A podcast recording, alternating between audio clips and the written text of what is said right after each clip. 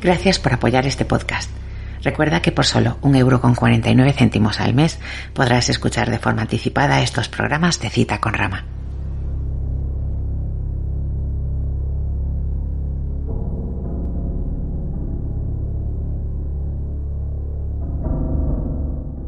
Hola, muy buenas, insignes y multitudinarios escuchantes, podescuchas de Cita con Rama. Aquí Germán, el que os habla. Encantadísimo de estar aquí.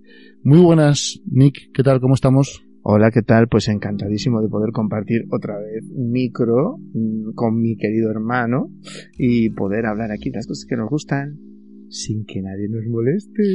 Y sin que nadie nos ponga filtro, que eso es peligroso. Buah. A partir de aquí, Cita con Rama no se hace responsable de ningún daño cerebral, mental, físico, espiritual que pueda causar la escucha de este programa. Aún estás a tiempo. Pues hoy estoy aquí con mi hermano Nick ah, grabando un cita con Rama de algo que de verdad nos llena de orgullo y satisfacción, nos, nos, nos, nos, nos colma el alma, no- no- nos encanta, nos, nos copa, no- no- nos copa. Copa. Vamos a hablar esta noche, Nick, dilo tú que a mí me da la risa. Vamos a hablar de los Guardianes de la Galaxia, pero no de esos Guardianes de la Galaxia que salen en las pelis de Marvel, ni de esos Guardianes de la Galaxia de los cómics americanos. Son los Galaxy Rangers.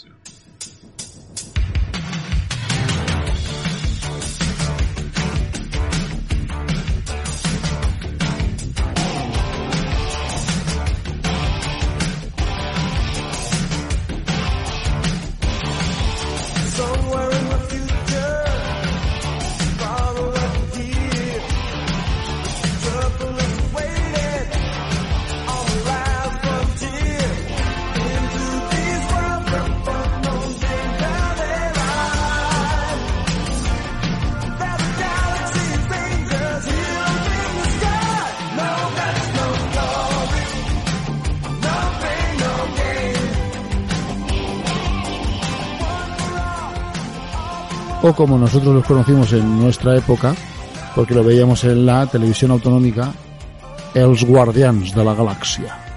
Yeah. Que bueno, de todas formas, en realidad lo de la, el descubrimiento de que venían también en la televisión autonómica vino cuando llegó la televisión autonómica. Nosotros por donde empezamos fue viéndolos en los videoclubs. En VHS. Sí, cuando mi madre compró el primer vídeo, ¿te acuerdas? Que trajo la trajo mamá a casa el vídeo y nosotros fuimos al videoclub. Y los videoclubs en aquella época, que eran como una especie de chamarileo bestial, eran una especie de mercado fenicio, donde la gente llegaba, te volcaba Zoco marroquí. un zoco, un mercado persa, te volcaban ahí todas la- la- la- la- las, las pelis, que lo mismo te ponían ahí las de Esteso y Pajares al lado de una que no era muy de Esteso y Pajares y mejor no la abrías, o que, o que eso, que te, la- llegabas a la sección de dibujos animados y tenías pues eso, Akira al lado de Bambi, eh, tenías por ejemplo Sekidoyi, la leyenda del, del, del, del Señor del Infierno, te la encontrabas ahí pues al lado de unos episodios de la aldea del Arce, O de la Sirenita. o- o- o- sí, que venían, que venían de eso, venía, te encontrabas clásico Disney, película de desguace japonesa o mm, semipornográfica y tal, y decías, bueno, pues nada, pues eh, todos son dibujos animados, porque el criterio era, pues mira, pues mm, sin- eh, por el color de la carátula te lo juntaban Por ahí el color lo conoceréis. Sí.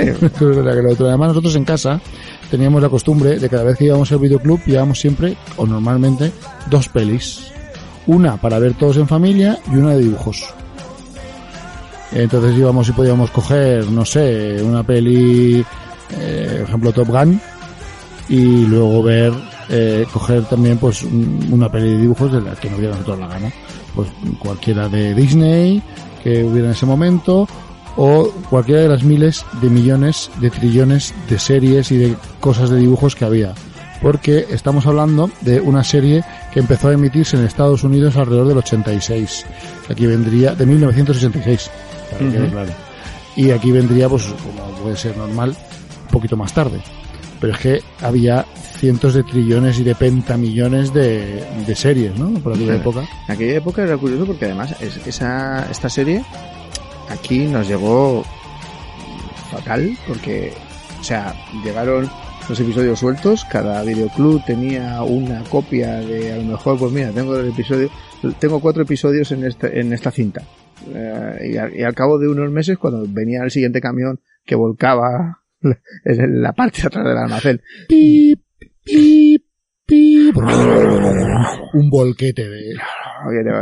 Pues te- igual te encontrabas, ah, mira, pues estos son los episodios del 5 al 12 y tal, y decías, bueno, pues nada, pues las ibas viendo así, que vamos viendo los episodios de 4 en 4, ni aunque los hubiéramos juntado todos, y, y hay esta parte de la desgracia de ahora, de, de- de los que hemos conseguido reunir pacientemente esa, esa colección, no estaban todos los episodios en esa, en esa primera edición. No, o sea, no, en ese primer embate, en ese primer contacto que tuvimos con la serie, eh, hubiera sido imposible No. ni siquiera, ya no solo encontrarlos todos, ni siquiera seguir un orden eh, cronológico. De que iba la historia ya era complicado. Pero da igual. difícil. Aquí nos dejó absolutamente pillados porque en medio de todo aquel mare magnum que Mr. T tenía una serie, eh, eh, Scooby-Doo volvieron a sacar otra vez serie, eh, He-Man y los Master Universo tenían una serie, su prima Sira tenía una serie, tenían serie, los pequeños ponis tenían serie, joder, es que tenía serie todo el mundo. ¿Qué pasaba con esa serie? Que dijimos todos, buah. O sea, los que la vimos dijimos, lo necesito. Te ha dejado de nombrar una importante. Rambo. Rambo tenía una serie. Rambo tenía su serie. que eso podría hacer llorar al niño Jesús. O sea, que dices, ¿cómo puede ser? Que no estaba mal la serie, pero decías, estás partiendo de la base de que los niños saben quién es Rambo, de que los niños han visto Rambo, una película que tiene, eh, pues, una calificación que, que hace que la gente de la tercera edad sea admitida con reparos. O sea, que no es una película para que la esté viendo un niño eh, y tal. Y tú cogías y decías, oh, sí, sí, hemos hecho una serie de dibujos animados sobre un personaje asesino. Es maravilloso. La próxima va a ser sobre Freddy Krueger. Bueno, sobre, había de sobre un personaje que comería cosas que literalmente harían vomitar a una cabra. Eh, sí, y que él, eh, bueno, pues eh, ya habría con el tiempo serie de Beetlejuice. O sea, que tampoco hay que exagerar. Las cosas, tarde. las Ese cosas tipo- iban a... Todo ese tipo de series y todo ese tipo de, de oferta que había nos venía por aquel entonces, al, eh, como hemos dicho, en VHS y nos venía doblado en latino. Fundamentalmente en mm, mexicano. Venía... En este caso, me- en este caso fue el doblaje mexicano y la lástima es que solamente un grupo de capítulos, creo que son los 25 primeros, tuvieron ese doblaje mexicano porque se ve que eh, la, esta serie mm, no se hizo en temporadas, se hicieron los 65 episodios de corrido. O sea, una serie de dibujos animados de antes de los 90 de 65 episodios. Telita marinerita. Ahí están. Y eso de que sean así todos de una hornada y no tenga temporadas. A ver, podrían haberlo hecho en temporadas.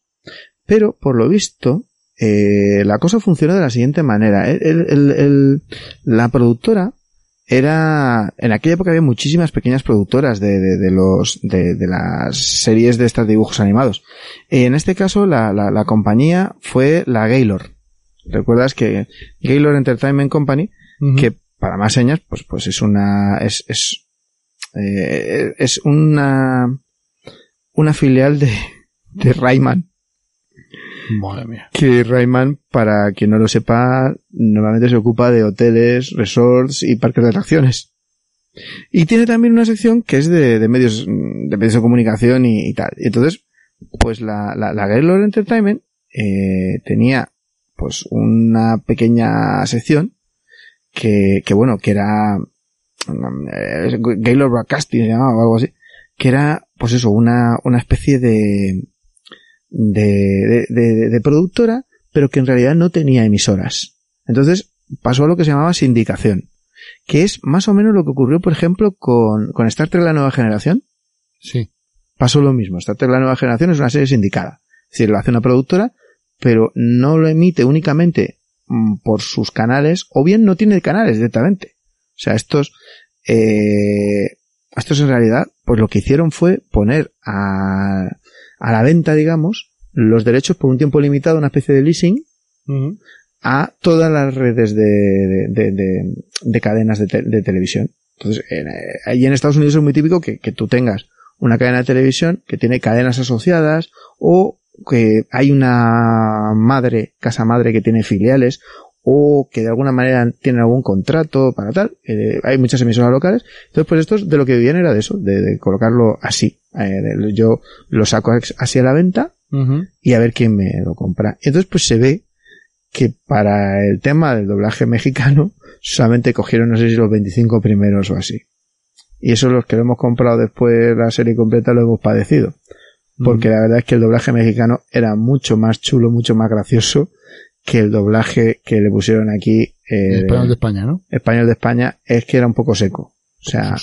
Era un poco soso. El, de, Va- el valenciano era muy gracioso, porque vamos, mm, la gente que, que hacía los, los esto eran muy graciosos y, y, y tal y como intentaron traducir las cosas, era divertidísimo, porque algunas traducciones eran para morirse de la risa, Sí. pero sí que es verdad que, que, que, el, que, el, que el- yo lo noté porque cuando estuve en Madrid para la preparatoria de la Academia Militar, en Telemadrid estaban reponiéndolos, eh, yo los vi y dije, fatal, el doblaje aquí, fatal. Y ahora resulta que, pues, que, que, que, que es el que, que es el que ha quedado. Porque eso de sindicar las series eh, se parece mucho a lo- a lo que aquí pasaba cuando se hizo eh, la agrupación esta de las autonómicas, de las televisiones autonómicas, Sí, supongo. que se porque aquí en, en, en Valencia y Comunidad Valenciana La Forta era, ¿no? La No, Federación pues, de Televisiones Autonómicas, no sé qué. El caso es que aquí las veíamos en, en valenciano, dobladas al valenciano o al catalán, porque otras, otras nos venían de, de la TV3.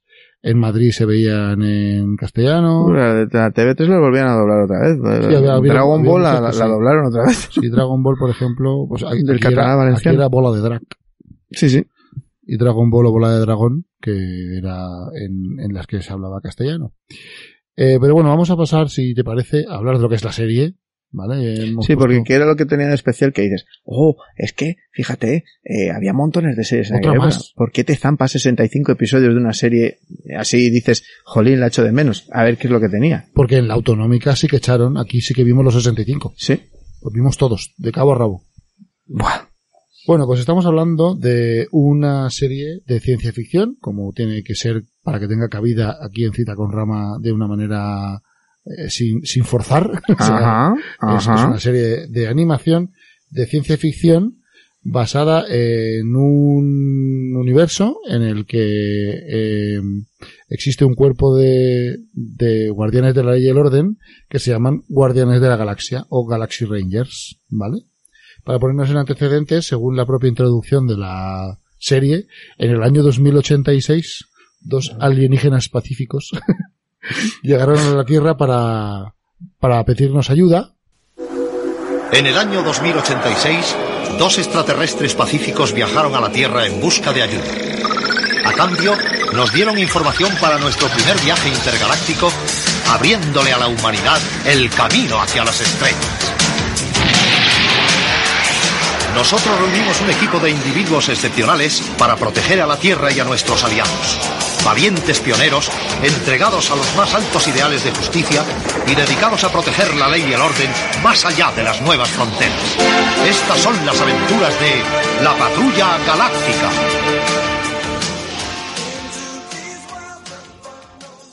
Eh, estamos hablando de los del planeta Andor y el planeta Kiwi. Me empaqué. Andor y Kiwi. Que vienen a la Tierra a- a pedir ayuda para defenderse de la expansión del Imperio de la Corona. Eh, a cambio de la ayuda de la alianza militar que se supone que, que forjan con la Tierra, pues nos dan el primer hiperpulsador, hiperpu- no, generador de hiperpulsión, ¿no? ¿Es? O- El, el, el, el- el hiperimpulsor le el llamaban en la versión. hiperimpulsor andoriano, porque era del planeta Andor. Sí, pero en el, el primer hiperimpulsor, claro, te dicen, eh, te decían el primer hiperimpulsor en, el- en, en el VHS en latino Sí, y luego los otros te llamaban hiperconductor. el hiperconductor. En, en valenciano decían hiperconductor. Pero estamos hablando de un motor que se, para las naves, que podía hacer saltar de sistema galáctico en sistema galáctico y grandes distancias. Entonces eso hace que la humanidad en ese momento se encumbre un poco en la conquista del espacio. Entonces, en esa conquista del espacio, pues, eh, como, todo es sabido, según la historia nos narra, la propia historia de, la Tierra, ¿no? De la humanidad, pues cuando hay expansión, hay fronteras, y hay novedad y entonces pues surgen las discrepancias, surgen los choques, hay encuentros con otras civilizaciones, hay zonas que quedan más o menos definidas en los mapas, entonces se hace como una especie de federación de planetas y se crea este cuerpo de los Guardianes de la Galaxia o Galaxy Rangers para que, pues, pues son un poco como los, como los Rangers o los Marshals de, del antiguo este. De hecho, esta serie es, eh, vamos a poner comillas, famosa, ¿no? Entre las que la conocemos, porque se trata de una serie en la que mezcla, bueno, no es que, bueno, mezcla muchos géneros, Bueno, pero eh, fundamentalmente reina un west, we- como western futurista, ¿no? Los, los guardianes de la galaxia pues van vestidos de como de vaqueros de la época, como, como soldados, ¿no? De, de- del ejército de la. Confederación o de la Unión, eh, llevan su chapa, su estrella, su, su placa con la estrellita de sheriff, y van montados a caballo y desenfundan. sus armas parecen revólveres, Revólver, su- además, tienen con- se cargan, aunque son láser, se cargan igual que los revólveres y todo. se tienen como tambor, Winchester y tal, también, todo, y, ¿vale? Y eso, y los caballos son muy de esto, y Hay diligencias, hay... van en diligencia a todo el mundo. Eh, eh, eh, bueno, además es que te mueres, porque, eh, a ver, que, que los planetas tienen nombres de cosas del oeste, y que si hay un planeta que se llama Laredo, que si hay un, bueno, Laredo era la nave, ¿no? La de la nave aquella La nave, la, la, la base, la base de donde salían estaba en el cañón del Colorado. Dices, pero vamos a ver, o sea, ¿quién pone una base espacial en el cañón del Colorado? Pues esta Otra base gente. que se llama Longshot. Sí, había, había, claro, la- la- había luego planetas que se llamaban eso, el, eh, con, con nombres de cosas de, de- de- del- del- oeste, eh, totales, o sea, que tenían, había episodios que iban sobre cosas que, mm, como por ejemplo un duel- el duelo en el Ecoicorral, o sea, cosas que eran muy, muy, muy marcadamente buscadores de petroestrellas en vez de buscadores de oro, que llevaban mulas cibernéticas arrastrando el, el material, o cosas de esas raras que eran increíbles. Y Pues- tenemos, tenemos eso, pues, eh, como decías, lo- los buscadores de petroestrellas en vez de oro, con pepitas, ¿no? Era como, como pepitas de, de oro, pues aquí era pepitas de petroestrella, trozos de petroestrella, que era como, como rubíes así rojizos y tal. Y tenemos eh, que la moneda de circulación es o la petroestrella, que es el oro, o el crédito, ¿no? Eh, como, como en Star Wars, el crédito imperial, créditos. Mm, Y tenemos, pues, eso, una ambientación muy western, aunque muchas veces la ambientación pasa a ser como de piratas, sí, dependiendo del momento, pues tenía, de cazadores de ballenas. sí, había episodios de, había uno que es Moby Dick, había otro, había otros episodios que eran así como de, como de espías y tal, había episodios que eran como de, que parecían un poco Star Wars, de la Guerra de las Galaxias, Mm. había algunos que eran realmente siniestros y oscuros porque eh, había por ejemplo pues como una especie de, de- de- de ser misterioso que surgía en plan de, de- de- lo que eran las, las malas vibraciones de un planeta que era una especie de maldición el espantapájaros Espantapájaros. y había, había historias ahí realmente que decías, esto es muy duro, muy fuerte, y, y aparte, tú notabas que ese dibujo estaba hecho con mucho cuidado, estaba muy bien dibujado, eh, eh, la animación, para la animación, habían enganchado una empresa japonesa. Es decir, eh, lo que era los dibujos estaban hechos en, en, pues eso, siguiendo los, siguiendo los cánones de la, de la productora, pero luego eh, había pasado a, to, a Toei era en, en Japón para que ellos se encargaran de la animación. Y eso se notaba un poquito también, porque además es de las primeras series que introdujo CGI.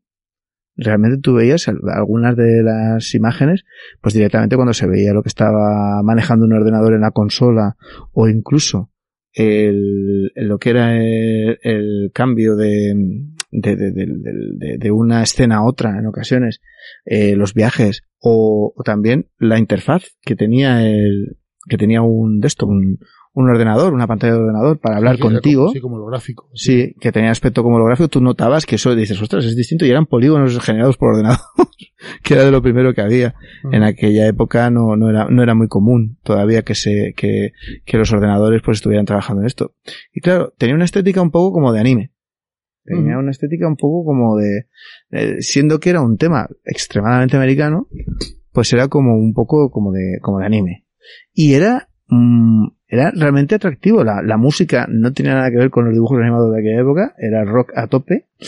Eh, era una banda muy rock y teniendo en cuenta que, que sí, que había series curiosas en aquella época que se salían un poco de la jolín. El Vengador Tóxico tenía serie de dibujos animados Sí, sí. pero, pero había, había pocas que combinaran todas esas cosas de esa manera, que, que pudieras tener una, una película del oeste metida en una historia de naves espaciales mientras alguien estaba montando un concierto en mitad de una ciudad llena de bandoleros extraterrestres alienígenas con o sea es que había de todo y, y había mucha temática también de eso de, de los años 80 pues porque salían por ejemplo eh, había un episodio en el que salía una estrella una estrella de- del rock de una Sí. estrella de- del pop que, quería rodar un vídeo en, territorio enemigo. Y, ellos tenían que protegerla. Y, y había otro episodio en el que por ejemplo pues eh, descubrías la traición que habían cometido contra los primeros guardianes originales que se habían convertido en fueras de la ley, pero en realidad resulta que es que todavía ha sido parte de un de una complot que había salido mal y que ellos eran las víctimas y se habían convertido luego en los verdugos. Había momentos realmente que dices, pero esto, esto, esto es muy fuerte, ¿no? Cosas muy, muy, muy complicadas. Además había, había episodios que era eh, como si fuera por un puñado de dólares o la muerte Totalmente. que veías eh, el jinete pálido. Había, hay, hay uno, hay uno en concreto, un episodio, me acuerdo yo. No me acuerdo cuál número es, ya lo buscaré. Que era el jinete pálido total. Total, total, totalmente, totalmente. Y bueno, pues eh, volviéndonos a centrar un poquito en la serie, eh, tenemos pues eso, en una época de expansión en la que eh, la humanidad va entrando en contacto con otras civilizaciones, con otros sistemas galácticos y tal, se crea la oficina o la organización Beta. Beta. Beta, que son las in- iniciales de Bureau of Extraterrestrial Affairs, Oficina para Asuntos Extraterrestres traducida al castellano o al latino. Alucinante. Entonces, Beta tiene su, su base, como bien ha dicho antes Nick, en, en En el Cañón del Colorado. es una montaña, parece una pirámide azteca, así, o, o, ¿no? De esas que tienen la, eso cuadrada. Sí, como un poblado de estos de los Anasazi, de esos que están metidos dentro de un risco. y unas Ahí- cosas raras. Y desde allí se controlan y se, y se dirige a este cuerpo de exploradores y guardianes de la ley, que son los guardianes de la galaxia. Nos vamos a centrar, la serie, o sea, la serie te da a entender que hay muchos guardianes de la galaxia, que son un cuerpo bien formado y que tienen una flota incluso. Sí. Lo que pasa es que la, la, la serie se centra en cuatro de ellos en concreto Que son de la serie 5. que son de la serie 5. Guardianes de la serie todo- 5. porque la peculiaridad que hasta aquí todo parecería normal, Entre comillas. entre comillas, normal para una serie de ciencia ficción de animación que mezcla western con, con naves espaciales. Eh, tenemos que los guardianes de la serie 5 son unos guardianes que tienen eh, unos implantes biocibernéticos, ¿vale? Que se activan cuando tocan la chapa, su insignia de Ranger, su insignia de Guardián de la Galaxia.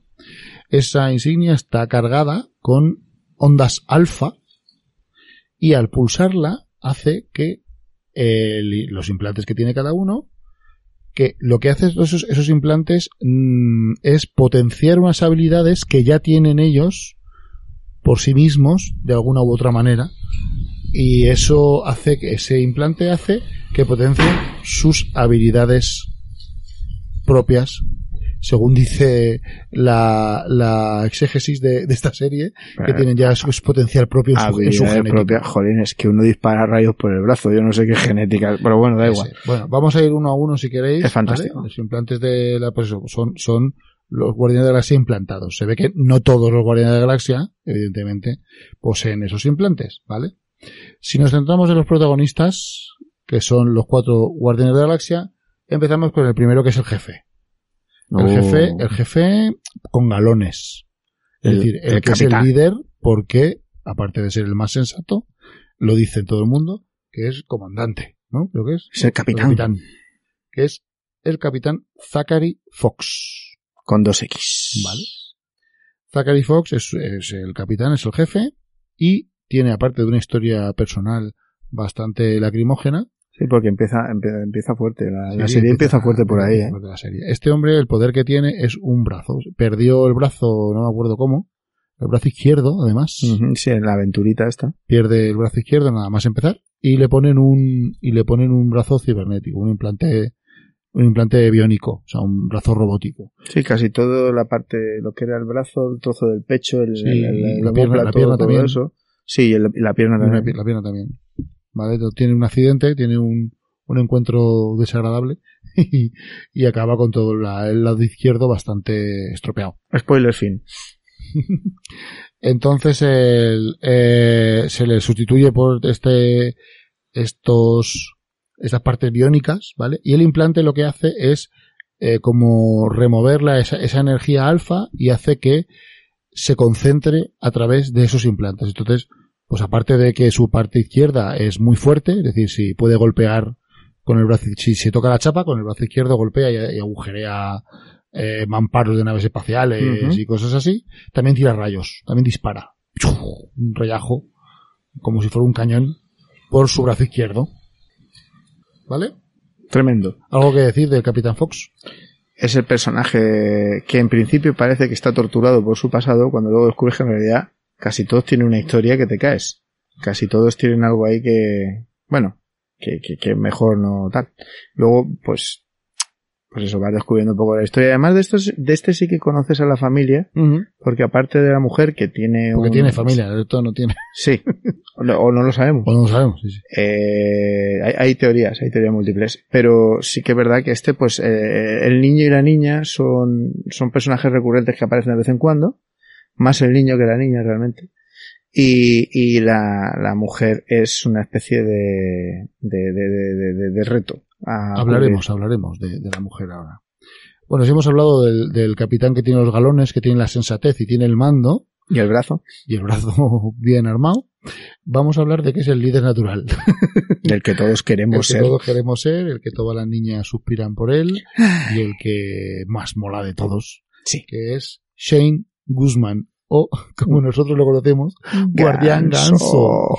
Es ganso. Eh, este Shane Guzman pues tiene tiene mm, la peculiaridad de que antes de ser de los Guardianes de la Galaxia o Galaxy Rangers fue formó parte de un programa eh, gubernamental o algo así, ¿no? Que bueno, no lo digáis por ahí que si no vendrán a buscaros. Era un programa para hacer guardianes de una serie mejor que la serie 5. Pero algo salió mal. Y el único que quedó medianamente cuerdo y entero fue Shane Guzman. Y el resto se han convertido en renegados, malvados, psicópatas. Sí, en- este a, a- Eh, que esto lo veíamos de niños, eh.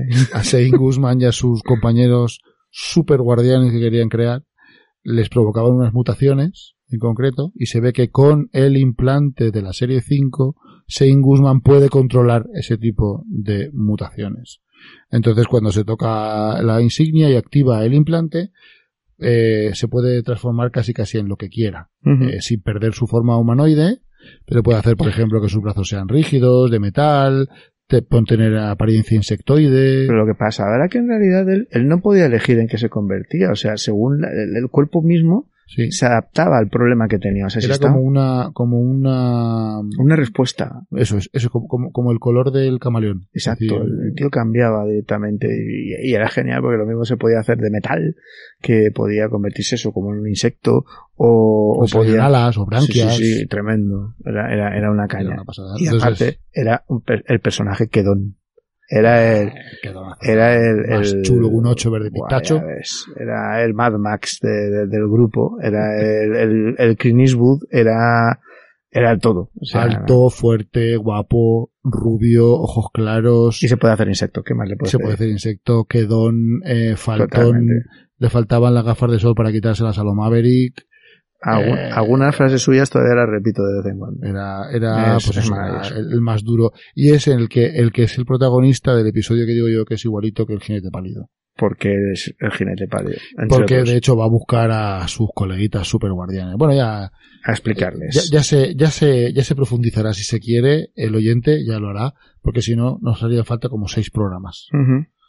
Bueno, pues este es Shane Guzman. Luego tenemos a la única chica del grupo. En ese momento la paridad no era una, no, era una prioridad. Lo de ser inclusivo y esas cosas. Y, Sí, pero había una chica, no era como, por ejemplo, no sé, tantas otras series en las que no había una chica. Eh, Estamos hablando de la guardiana Nico. Es preciosa. eh, ¿Es pe- es pelirroja? no, Eh, Morena, castañita.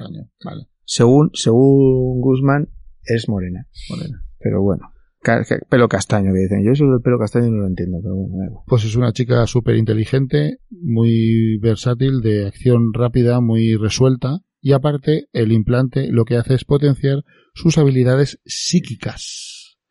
Con, con los poderes psíquicos, aparte de mover cosas o crear escudos para desviar rayos y golpes, pues también tenía así como un poco de clarividencia, ¿no? Le daba Sí. como... Percibía también si había alguna amenaza psíquica cerca, les protegía, también podía formar, hacer, hacer escudo.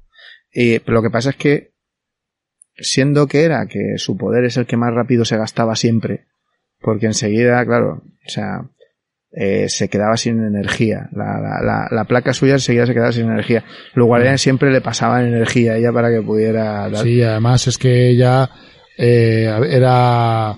Me acuerdo que hay un episodio que va a, ver- a ver a su maestra, el círculo psíquico sí. mental. O sea, que, que todo provenía de unas capacidades que ella ya tenía, ¿no? Que con ese implante se, Sí, es, es así, es así. que era se, innato. se potencia. Entonces, pues eso, la energía mental era como que se cansaba más rápido y el esfuerzo que tenía que hacer era como más, más genuino, ¿no? Que, que el del resto en cuanto a, a que venía de ella misma, ¿no? Entonces, pues era un poder muy molón, porque además Era genial. podía tocar cosas y decir, y, y decirte de dónde había estado esa cosa, o quién la había, Mm, sí, o si, si había, había- pasado alguna cosa. así como emociones y tal, era todo era, muy- era eso, muy sensitivo, muy como medium. Ah, estaba- era, era- molaba mucho, Y además. tenía, y tenía, siendo que era la que tenía más facilidad para quedarse sin energía, la pobre, era la que tenía la escopeta grande. de la escopeta. Que tenía un, tenía un Winchester con el cañón recortado que disparaba láser, que por Dios, yo quería tener dos de esos. Todos los, maravilla. todos los guardianes llevan su, como un revólver, parecía un Colt. Sí, un- el, el Colt además, y no el pacificador, sino el, el, mo- el modelo de dragón. El- que largo. Sí, el que lleva cañón largo, el típico de, de una película antigua del oeste, no de una película de esta moderna que todas llevan el Colt pacificador. No, no, no. Una película del oeste, de- el, el revólver que llevarías perfectamente en la guerra de sucesión, Sí, de secesión, perdón. Eh, entonces, pues, es, es, es, es- era muy chulo ver aquellos revólveres ahí tan largos, tal, pero el caso es que ella, Ella no. Ella no. Ella tenía el Winchester el Winchester ahí con Que su... yo no la vi nunca hacer clac, clac del Winchester, siempre disparaba, disparaba seguido, nunca, A Nico se le permite todo. nunca se lo vi, ¿no? Y Nico, aparte, como, tiene licencia como- para matar. como era arquetipo también en, por aquel entonces, eh, era la que sabía artes marciales. Sí, la verdad es que la, la- no se metía- dedicaba a metía pegar puñetazos a saco como, como Guzman o como, Oh. o como Zachary Fox. Zachary Fox, tío, no puede dar lo que te pero... Esta era que, era que esquivaba y pegaba unas patadas y unos saltos ahí, te hacía, además hacía ¡ya! O sea, era la caña. Nico era la caña. Vale. No, no era la chica la que había que estar rescatando todo el rato, sino que era la chica que venía a rescatarte a la ti. que venía a rescatarte a ti. Magnífica. Luego, y luego tenemos, de hecho, hay un episodio que es como una especie de muerte en el Nilo, Sí. Con un, que van en un transbordador espacial que va, está metido en el hiperespacio.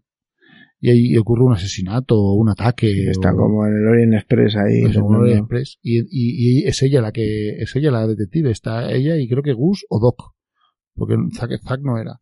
Y están los dos y es ella la que va juntando pistas, la que va interrogando a la gente y tal. Sí, Por eso tiene que juntar cosas. Gus no es de los de juntar cosas, es de separar cosas más bien. Pero bueno, cabezas de cuerpos, por ejemplo, y demás. Y luego tenemos al, al último y no por ello menos importante Al maquinón. componente del grupo, porque aquí ya empezamos a ser americanos, es decir, políticamente correctos. Y tenemos al personaje negro. A Eddie Murphy. Tenemos a Es el Eddie, Murphy. es Eddie Murphy Sí. eh, de pirata informático. O sea, es el, el- el agente Walter Hartford o Doc, como lo llaman todos. Que su implante, él es un genio de la informática y su implante lo que hace es eh, activar unos Tenía una consolita. una consolita. Sí, él usaba una consolita como su herramienta, entonces con el implante lo que hacía era potenciar sí, los, eh, los personificaba, los, personificaba, programas. ¿no? Los, programitas, tenía cuatro o cinco programitas que Mm. eran siempre los mismos y cada Mm. uno servía para una cosita. Entonces En se personificaban como en bolitas o en, en cuerpos geométricos que se movían, Sí. que salían, que cobraban como personalidad. Joder, En, de decir que personificaban. En el doblaje, en el doblaje mexicano era buscador o buscapistas o algo así. Eh, Tripwire, Tripwire, eh, Luciérnaga y Pixel. Pero nosotros los conocíamos como bolita de foc, estrellita, bol- bolita, de, fuego, fuego, estrellita, y eran, eran, eran eso, eran. Pixel y otro. Y lo que hacían era que se, eso se colaban en, se colaban en los ordenadores y actuaban como si fueran pues sus, sus agentes dentro de... Y claro, ellos peleaban virtualmente contra virus informáticos o contra programas que había de seguridad dentro del... hasta que pues eso, o te abrían la puerta, o te hackeaban el ordenador, o te destruían el, el- el virus que había metido el enemigo, pero, pero eso, era- eran, eh, los bichitos entraban dentro y hacían el trabajito. Y él, desde fuera los, los controlaba y hablaba con ellos. Y ellos le contestaban, sí, Doc, ya vamos, Doc. Y, Y hablaban con voces así distorsionaditas, distorsionadas, ¿no? Alteradas. Era Y buenísimo. Era, era súper original. Ese, eso de personificar el- los entes informáticos no se veía desde Tron. Sí, sí, sí, pero era un poco en ese plan. Era en ese plan. Entonces, de, de la consola que tenía, se salía como en holograma una especie de, de rombo, ¿no? De, de- Sí, salía- prisma romboide ahí raro. Dependiendo de, de lo que hubiera. y de ¿verdad? dentro salía, y además él decía, hora, hora de actuar, ¿verdad? Hora de- Sí. hora de trabajar. Y, y, eh, usaba sus programitas para, para lo que hiciera falta en ese momento. Pero no hay que olvidar que es un guardián de la galaxia, que también pegaba unos tiros y pegaba unos puñetazos, que te quedabas atontorinado. Y además era un poco el contrapunto a, a Guzmán. tener las frases graciosas siempre. Sí. O sea, siempre suele ser, es, eh, le tocaba ser de- del grupo Scooby-Doo, le tocaba hacer de Saggy, siempre. Era el que tenía el chiste tal y la, y la- y la bromita, la tontería. Que vamos, un grande. El- La bueno, consolita que llevaba se llama Unidad de Diagnóstico Informático, o CDU, Computer Diagnostic no sé qué. Vale, fantástico.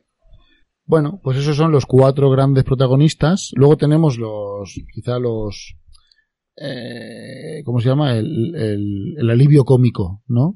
Sí. Que son los, los dos embajadores eh, extraterrestres que llegaron en el 2086 a darnos el, el hiperpulsor, el hiperpropulsor andoriano, Toma ya. que son eh, Waldo Septic, que es el andoriano, que son una raza así como muy de diplomática y muy tecnológica y muy estirados. se basan en la meditación y la reflexión. Son como los vulcanianos, pero en feo.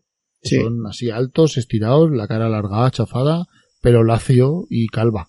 Son un poco, un poco raretes. Sí. Pues este señor, ¿vale? Eh, Waldo Septic y Zozo, o Souso. Sou- Souso, que lo- como lo conocimos nosotros, que es el embajador del planeta Kirwin, o Kiwi, como lo decían en, en cuando nosotros lo veíamos. Que son así, pues, mm, hombrecitos bajitos, muy chiquitines, con orejas extremadamente puntiagudas y largas que sobre, sobrepasan la cabeza en varios palmos, y de color así como verduzco, ¿verdad? y muy graciosos. Son todos iguales. no, sé. No, no sé cómo se diferencian entre ellos. Son Ni todos idea. iguales. Y muy, muy graciosos, muy graciosos. Y son muy malabaristas, muy morovistas, muy bromistas, muy, Y buenos agricultores. y muy buenos agricultores, según cuenta su tradición. Luego tenemos más personajillos en la serie. ¿Quieres que hablemos de alguno en concreto? Hombre, había, había una galería de malos que era impactante porque ocupaba desde los malos principales, que eran el Imperio de la Corona, que el Imperio de la Corona parece que era como una especie de civilización que estaba basada en que la reina de la Corona eh, hacía funcionar su tecnología y su poder a base de, en lugar de utilizar las, las petroestrellas que utilizaba la, la, la federación, ellos lo que utilizaban era una especie de, de psicocristales que llamaban que, que era horrible, aquello era horripilante, porque lo que hacía era que reducía la mente del ser vivo al que tal lo, trans- lo transformaba en un cristal del cual extraían su energía pues las máquinas los eh, la misma reina para poder utilizar su poder pues de ahí ex- extraía la energía de esos psicocristales. Y entonces esos psicocristales las víctimas estaban encerradas en la psicocripta y, y ella lo que andaba buscando eran nuevas víctimas que le permitieran hacer psicocristales más puros, porque por ejemplo, las naves de la corona son muy abundantes, sus soldados son como una especie de robots. Son como zánganos. Sí, pero unos robots, clones. unos robots idiotas, pero, pero que luego sí que pensaban y tenían cosas, o sea, tenían sentimientos y Mm. era una cosa así muy desagradable. Era un poco en plan los del abismo negro o algo así, me parece. Eran como Mm. masillas, Sí, porque no tienen cara, solo tienen ojos, sí, un poco así. pero con armadura, Mm, y que, pero eso, pero que hablaban entre ellos, lo- Sí. todos tenían la misma voz. o Y luego además, luego, pero luego un- había un episodio en el que podías ver lo que realmente estaban pensando Y si uno decía, oh, quiero el poder para mí y tal, y todo esto, dice, pero tío, pero esto- estos bichos piensan. Te, te habías pasado el tiempo pensando eso, que simplemente era más y y ya está, ¿no? Y los tíos pensaban, y yo dije, joder, qué horror. Pues esta, esta reina se gobierna desde su trono, desde una nave gigante, creo que es. Es una especie de asteroide extraño, la psicocripta. Sí. Y Y- tiene sus psicoesclavos, Mm. y para hacerlos moverse y para generar todo eso, pues como bien he- hemos dicho antes, pues la, con las petroestrellas, ¿no? Eh, Sí. refinaba la petroestrella o algo así de una manera. Él estaba, ella estaba intentando conseguir petroestrellas, pero por lo visto en el terreno del imperio no hay, y ella no tiene la hiperconducción andoriana, es decir, sus naves no podían saltar como podían saltar las de, podían usar psicocristales, pero no podían usar la hiperconducción como usaban las naves de la federación, con lo cual estaba en desventaja, aunque sus naves eran más numerosas, eh, no, no lo conseguían. Entonces, pues claro, eh, ella anda buscando el, el planos, los planos del hiperconductor, anda buscando naves que tengan el hiperconductor dentro para poder replicarlo, anda buscando víctimas para hacer psicocristales y anda buscando petroestrellas para poder alimentar todo. Es decir, es un imperio que está en plena expansión, como nos podemos imaginar. Pues entonces esta, esta son- reina de la corona va, Esa muy mala. va expandiéndose mala, poco a poco, mala. porque además eso siempre que sale, siempre que salía, salía con la misma música. Sí. Y, y siempre se veía como las naves iban avan- avanzando poco a poco, inexorablemente. Y, y como bien, como bien hemos dicho, no, no podía saltar de sistema en sistema, entonces mandaba a los esclavos estos. Porque sí que los podía como teleportar, con la energía psíquica y tal, ¿no?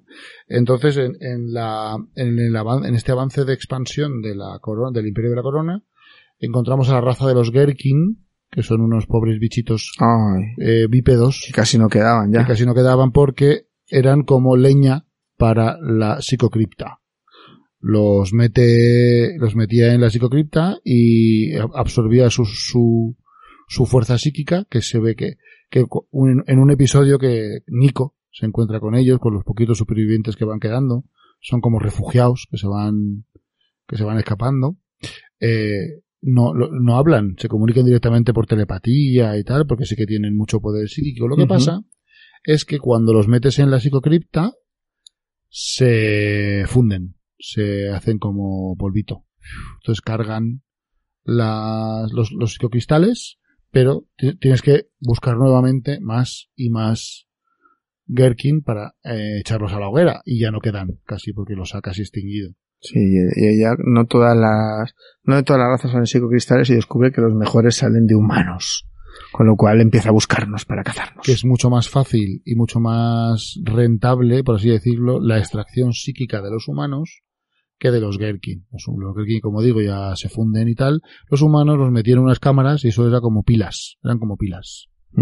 Y no, no se eso- agotaban. esa, esa, esa parte siempre, las historias con, con la reina de la corona, no con el imperio. Con el imperio a veces eran historias divertidas de vaqueros y de persecuciones y de batallas y tal, pero las que salía la reina siempre eran cosas muy oscuras, muy tétricas y muy mal rollazo, que te quedabas ahí con ganas de, y además, pues eso, como la mujer de Zachary Fox es de las primeras prisioneras que caen en mano, Chan, Es- ahí. de, ahí de la claro, de la reina, eh, están intentando liberarla de la reina durante toda la bendita serie, mm, porque el cuerpo lo consiguen, pero tienen que conseguir el psicocristal para poder juntarlos los dos y que ella vuelva a ver la vida. Entonces, es una historia, ¡buah! súper chula, que está muy bien, pero es terrible. La, la corona llega a una colonia en la que está la familia de Zachary Fox.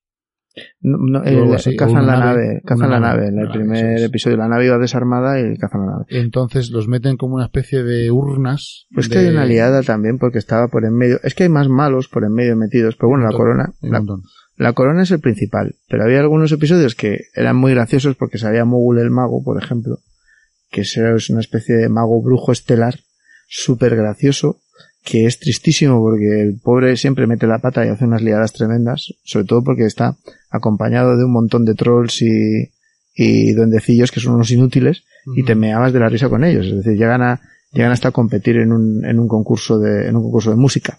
Eh, ya no se puede caer más bajo. Es impresionante. Estaba el- los científicos locos, pues estaba Lazarus Slade, por ejemplo, que era el científico loco que Ujú. quería mejorar a los implantes de serie 5 ilegalmente y se había Trabajaba inventado con su la rollo. reina. Trabajaba codo con codo con la A reina. ratos trabajaba con la reina, siempre, a ratos se iba por su banda, es decir, un, un tío un tío que va por aquí y por allá, el Capitán Kidd, que es el pirata espacial, que al principio es muy malo y luego es muy ridículo, y luego es muy gracioso, los, los, los super soldados, los super guardianes, que eran, eran, pues cada uno tenía su superpoder también especial, ese tío raro, el Nimro del gato, Eso molaba. Eh, sí, pero era un poco, un personaje un poco extraño que nunca sabía si era bueno o era Era como un malo. bufón raro, como un, como un bufón, no, como un arlequín, como un saltimbanqui que iba por ahí haciendo cosas y metiendo a la gente en líos. Sí, es una especie extraña. Eh, de hecho, de hecho te recordaba mucho a los Thundercats. Eso era muy triste. Y luego, u- pero solo duraron unos pocos episodios, creo, que había una trama, que era aquella raza alienígena que eran como los blob, o como los, que eran como, la, como plagas de langosta, Sí, que eran unos bichejos ahí sí, como los del, los del, el enjambre, los no tracks.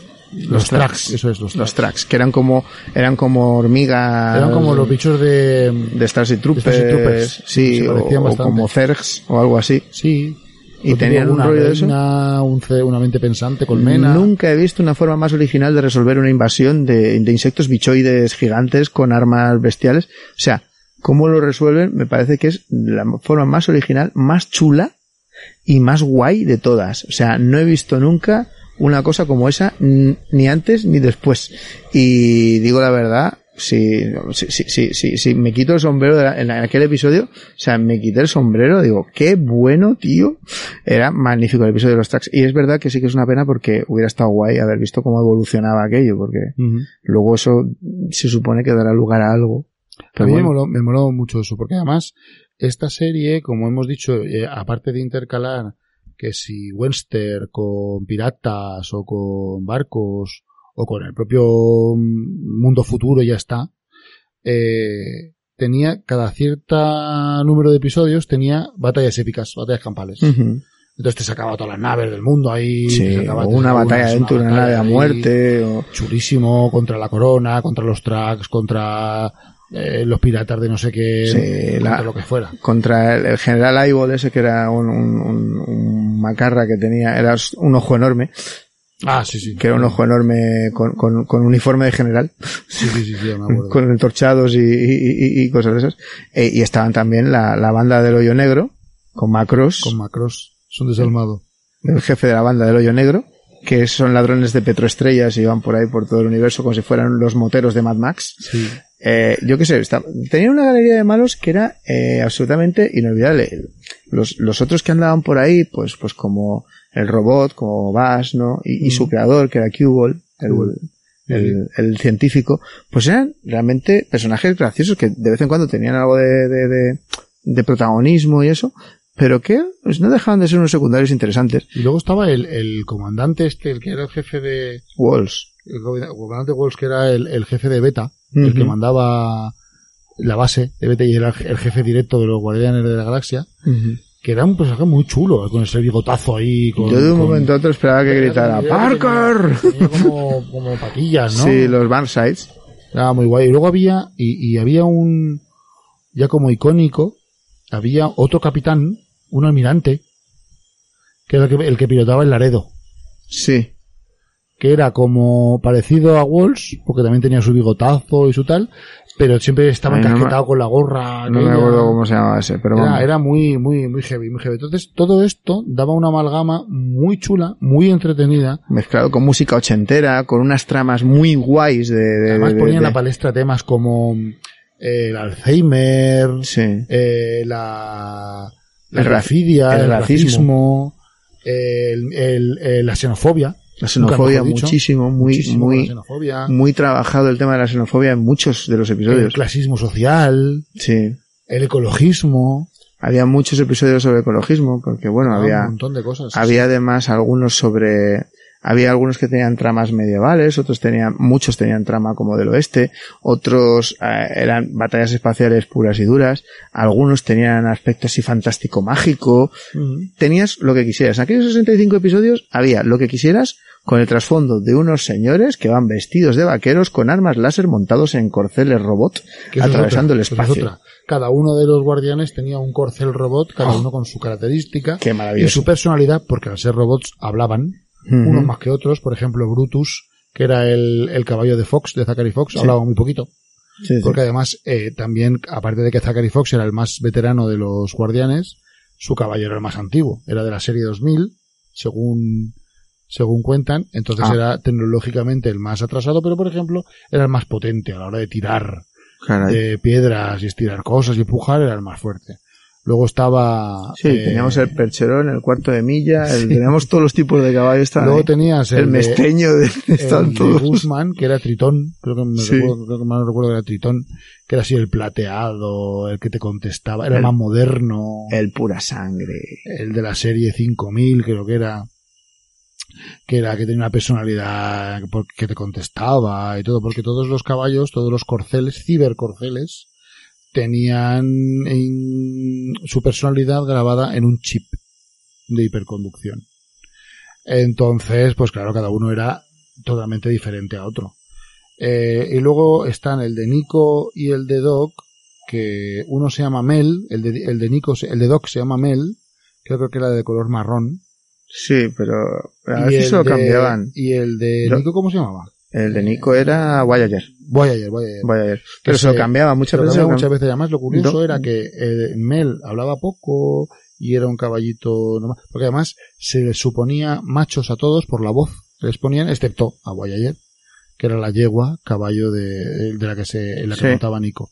Entonces muchas veces Nico montaba al de Doc y Doc montaba a la de Nico.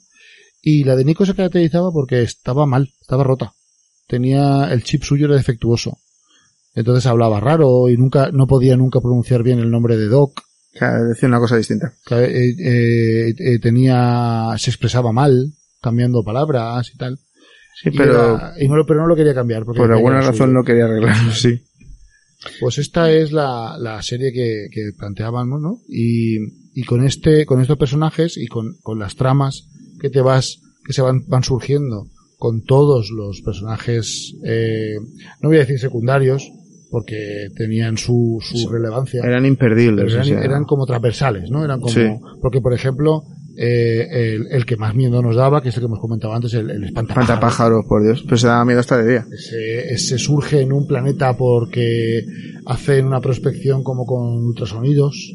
Entonces es como que despierta un mal ancestral de... Liberan el espíritu malvado Uf, es espantapájaros que toma la forma de la primera forma que encuentra, que es un espantapájaros. Entonces no, no, no se le puede matar del todo nunca y cambia de forma y... Uf, hace- bueno, era, era, era agobiante. Era muy Uf. agobiante. Era como, era como el archienemigo de Nico. Sí, porque además perseguía siempre a Nico. Como Nico es la sensible, la que podía encontrarle, Sí, porque él se disfrazaba, tomaba forma de persona y tal y todo eso, pero, pero Nico. Nico le detectaba, entonces iba por ella siempre. Y luego, te, pues eso, cada uno tenía un poco su, su alter ego, porque por ejemplo, eh, Doc siempre estaba contra el doctor este, contra Slade. contra Slade o contra el brujo, Contra el brujo, que además era gracioso porque, bueno, lo del brujo era, lo del brujo de era, risa. o sea, Era, era eh, ridículo, aposta, y graciosísimo.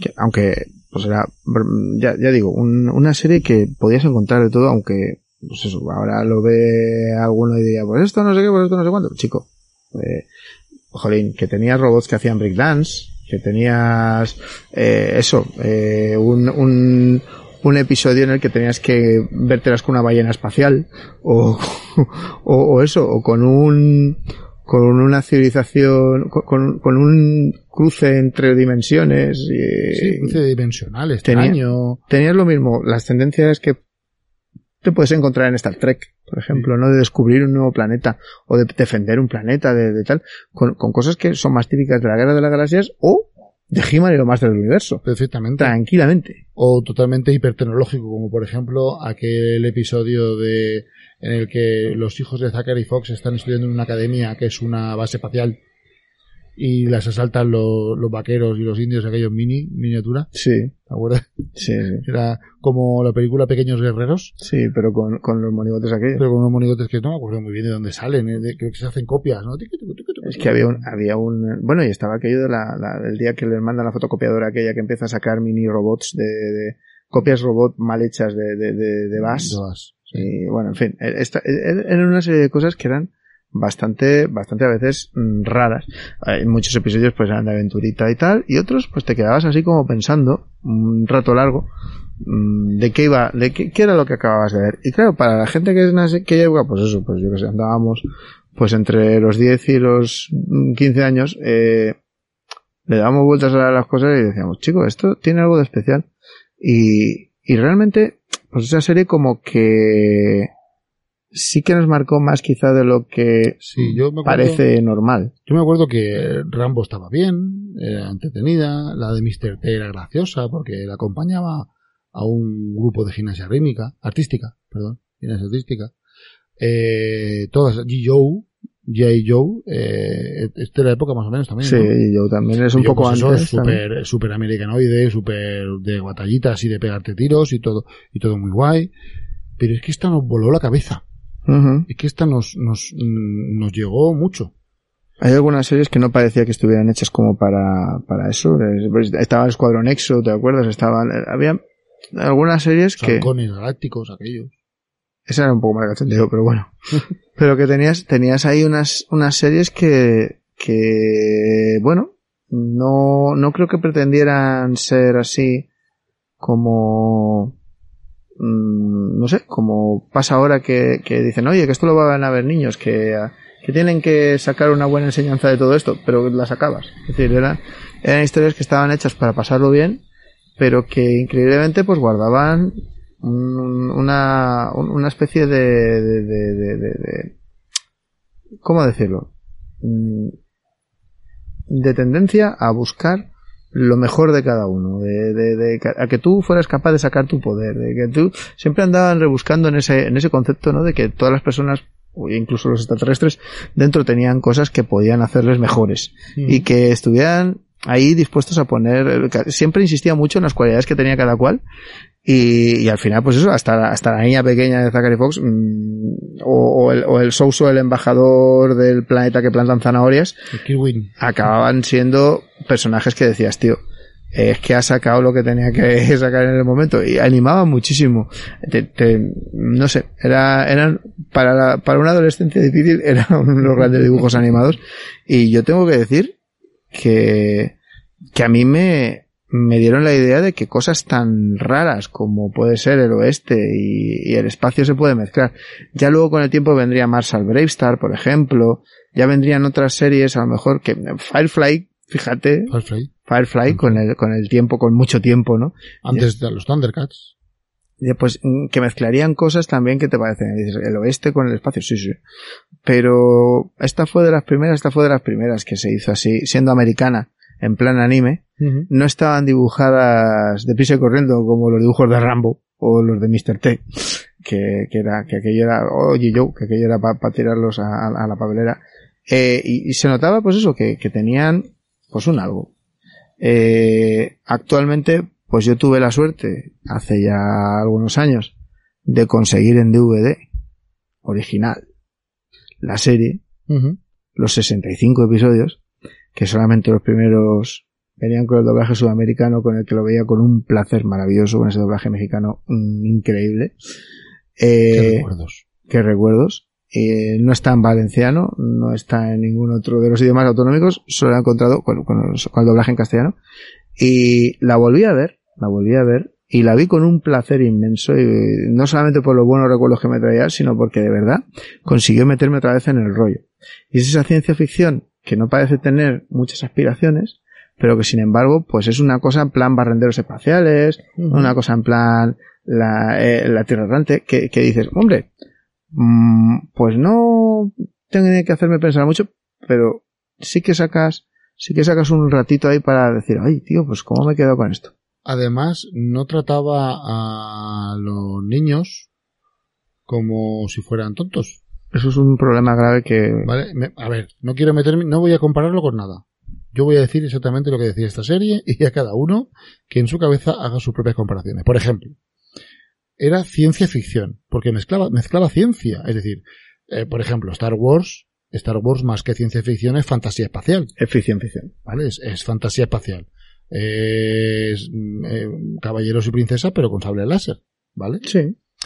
Eh, sin embargo, Guardianes de la Galaxia sí que mezclaba ciencia, porque además te decía, voy a cargar este motor, sobrecargarlo con no sé qué energía, ¿sabes? Ya, ya utilizaba, pero es que luego utilizaba conceptos básicos sí. como, por ejemplo, cuando una nave entraba en la atmósfera, la reentrada hacía que se calentaran cosas y te lo explicaban, te decía, pues, uy, con este recalentamiento va a explotar y esto no, no hay, no hay humano, no hay ser humano que lo, que No, lo, y, te, que lo- y- y te, y te ponía cosas como, por ejemplo, eso, lo que es la, la, la, o sea, siempre cuando te ponen una, yo, yo lo recuerdo porque eh, muchas series de estas tipo, pues incluso, por ejemplo, en la, en, en la peli aquella del último Starfighter. O por ejemplo, en, lo, en las series que hemos estado comentando de ello y todo eso. El tema de dónde sacamos la energía súper importante, pero era súper interesantísimo ver cómo ellos insistían en el tema de cómo transformamos esa energía, cómo la conducimos a otro sitio. Eh, cosas como, por ejemplo, pues eso, el, el, el- hecho de que hay un momento en el que le tangan a la, a la la, reina. a la reina. el y Kidd. Sí, le colocan un sistema inestable, le colocan unas, un, un sistema de hiperconducción que en teoría funciona como el, como el que tenían los buenos, pero resulta que luego estaba basado sobre psico, sobre, sobre petroestrellas falsas. que eran falsas, que no tenían la estructura para poder sostener esa energía. Con lo cual, es que era, era muy interesante. Yo recordaba que eso, que cuando te decían, en cualquier, en cualquier otra serie te decían, nos hemos quedado sin energía, apretaban tres botones, ya tenemos energía. Eh, no, o sea, perdona, que esto no funciona así. Claro. Cosas como, por ejemplo, el ambiente de los planetas. Cosas como, por ejemplo, la ecología de un planeta. Cómo funcionaba, por qué estos seres están aquí, qué hacen, cómo, cómo interactuaban unas criaturas con otras. El tema de la genética. Es decir, cómo se curraban. Lo de, no, nosotros es que, lo, lo que decían esto, nosotros no sabemos hacer super soldados, pero sabemos hacer super calabazas. Eh, y te decían transgénicos, cultivos transgénicos, Ujú. te explicaban Sí, cómo sí. lo hacían. Y yo me acuerdo que en el episodio ese de la de los motores de hiperpulsación y de propulsión eh, falsos, eh, lo que hacen es, como son petroestrellas falsas, lo que hacen es, eh, porque están atacando la Tierra, si mal no recuerdo, estaban, ¿no? Estaba la, la flota de Sí, la reina justo, justo. consigue, consigue llegar a la Tierra en un momento dado y, y la ataca y tal. Y entonces está, empieza a, a como a ganar porque son demasiadas naves. Entonces, eh, y son muy grandes, entonces tardas mucho en romperlas y tal. Entonces, cuando se dan, cuando consiguen averiguar que están basados en eso falso, el láser, el rayo láser de la, de la nave de los guardianes, que era el guardián 1, el ranger 1, eh, lo ponen en una frecuencia determinada que hace explotar desde dentro las Los falsas pone a vibrar. porque y- la vibra, o sea, que te explicaban esas cosas. Yo me acuerdo que hay un episodio también en el que no me acuerdo, no me acuerdo cuál era en concreto, pero que lo que pasa era que se encuentran con la nave del, del, del hoyo negro, del agujero negro, del black hole. Y, y la de los piratas malos ladrones de petroestrellas. piratas malísimos, y les embiste la nave.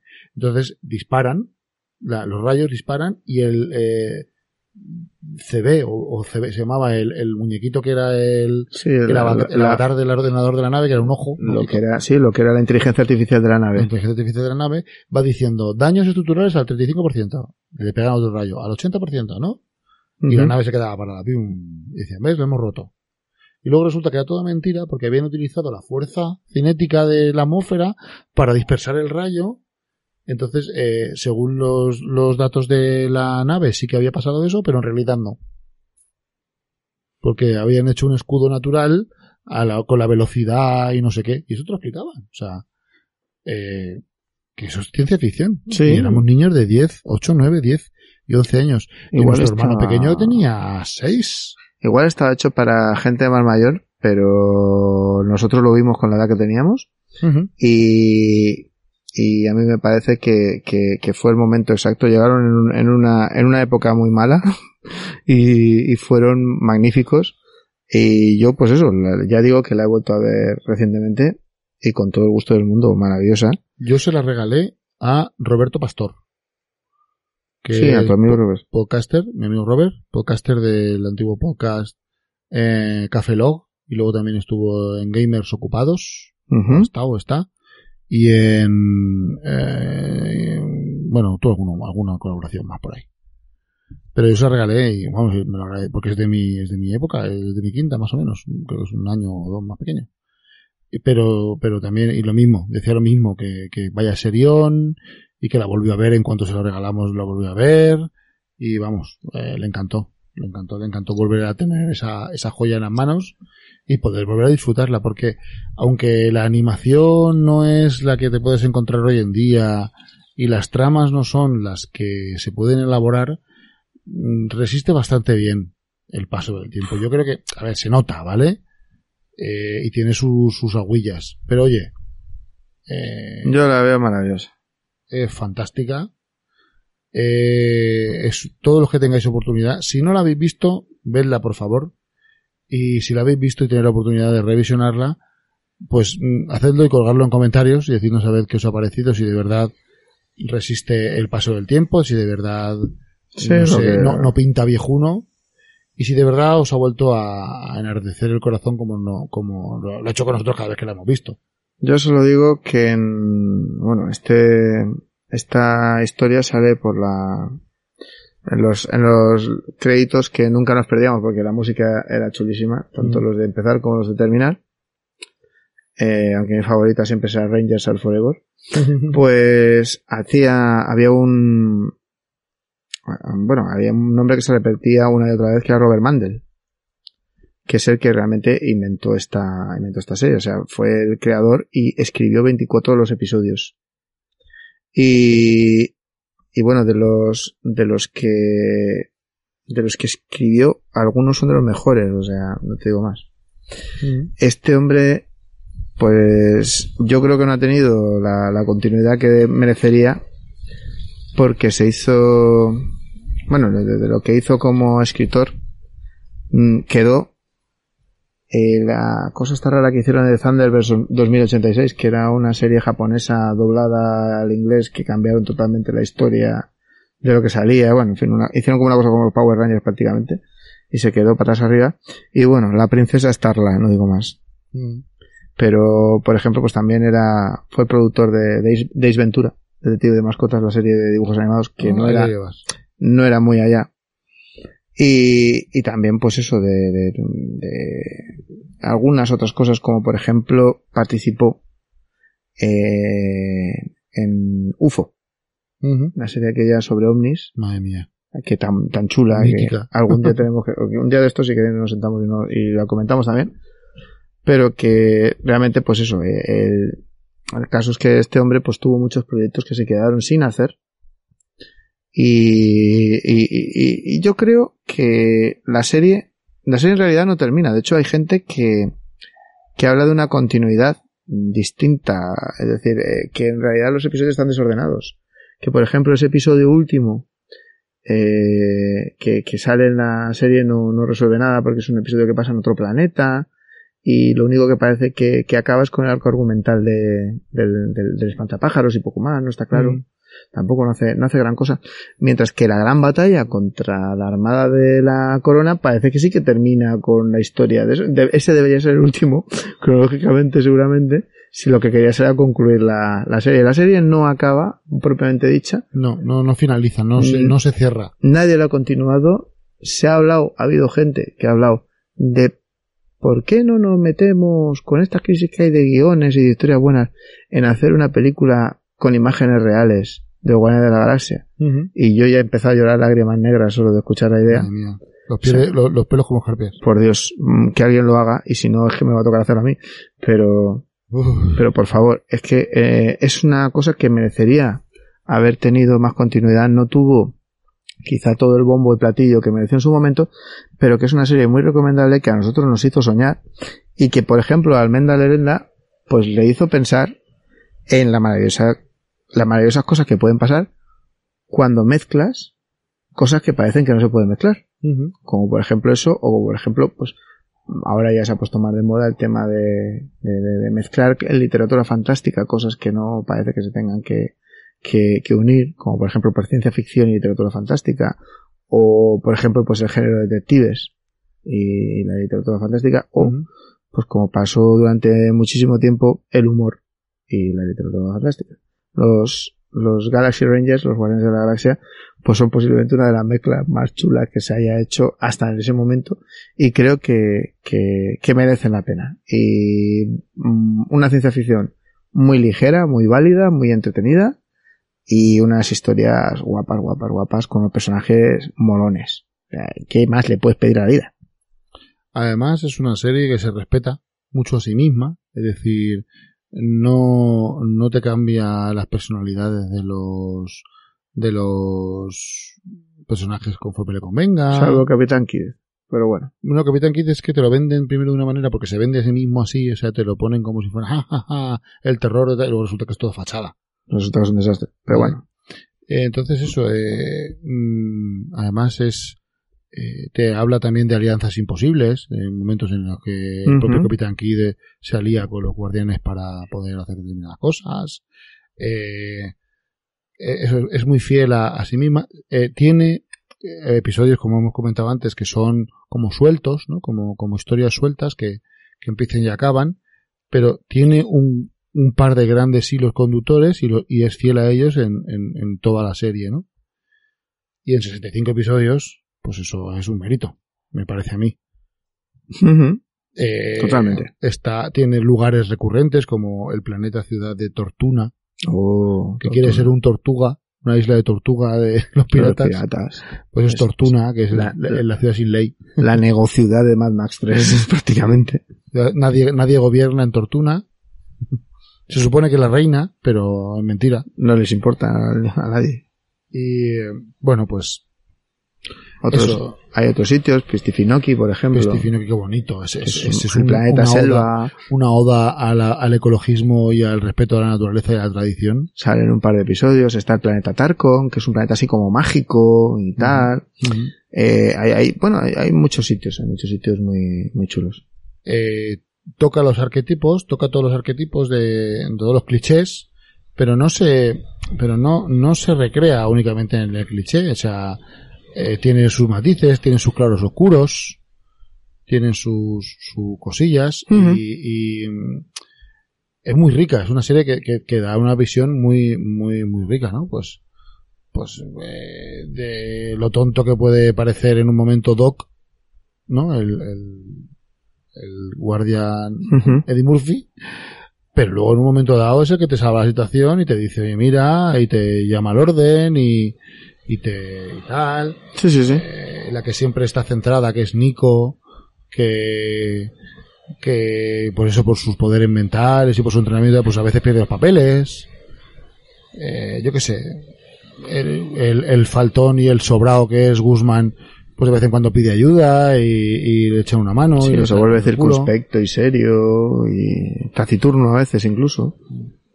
Sí, sí, sí. Sí, tiene, pero tiene, lo, pero se, pero lo que hemos dicho se respeta mucho a sí misma. Por ejemplo, eh, hay un episodio en el que participan en un concurso de bandas de rock, Virgen Santa. que es mítico, ese episodio es mítico.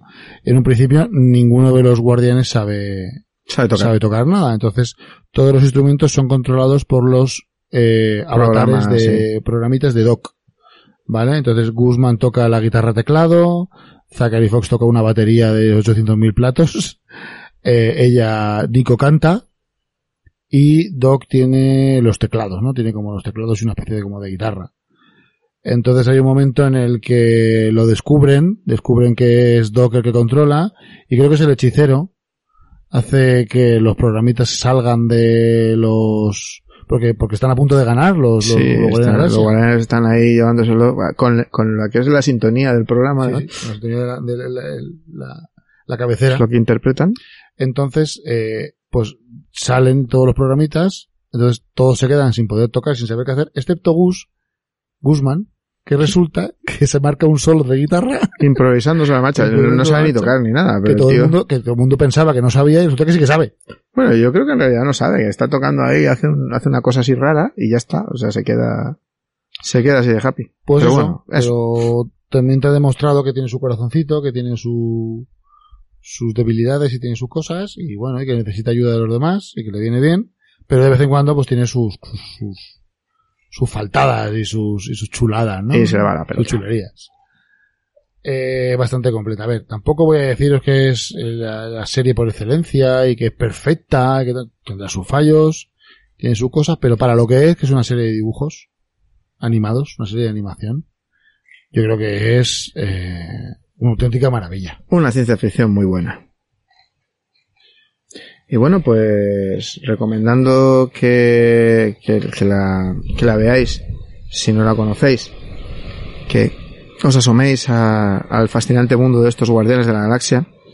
Y bueno, pues, pues esperando que este programa os haya gustado sobre todo, por eso, por el halo de nostalgia que lo envuelve también. Eh, y, y bueno, pues, pues eso, deseando que os haya parecido interesante lo que hemos comentado aquí. Y pues nos despedimos hasta el próximo programa. Pues un placer, gente maravillosa, haber estado una vez más con todos vosotros y, y vosotras. Eh, gracias, Nick, por la compañía y A- por el a ti. A ti por haber estado aquí. Y, por- es, genial que hayamos podido estar juntos. Y por favor, pues eso, eh, si os pareció interesante, pues darle al me gusta, compartirlo con quien creáis que pueda resultar eh, agraciado o agraciada con, con la información, con el ratito que hacemos pasar aquí. Y hasta la próxima. Adiós.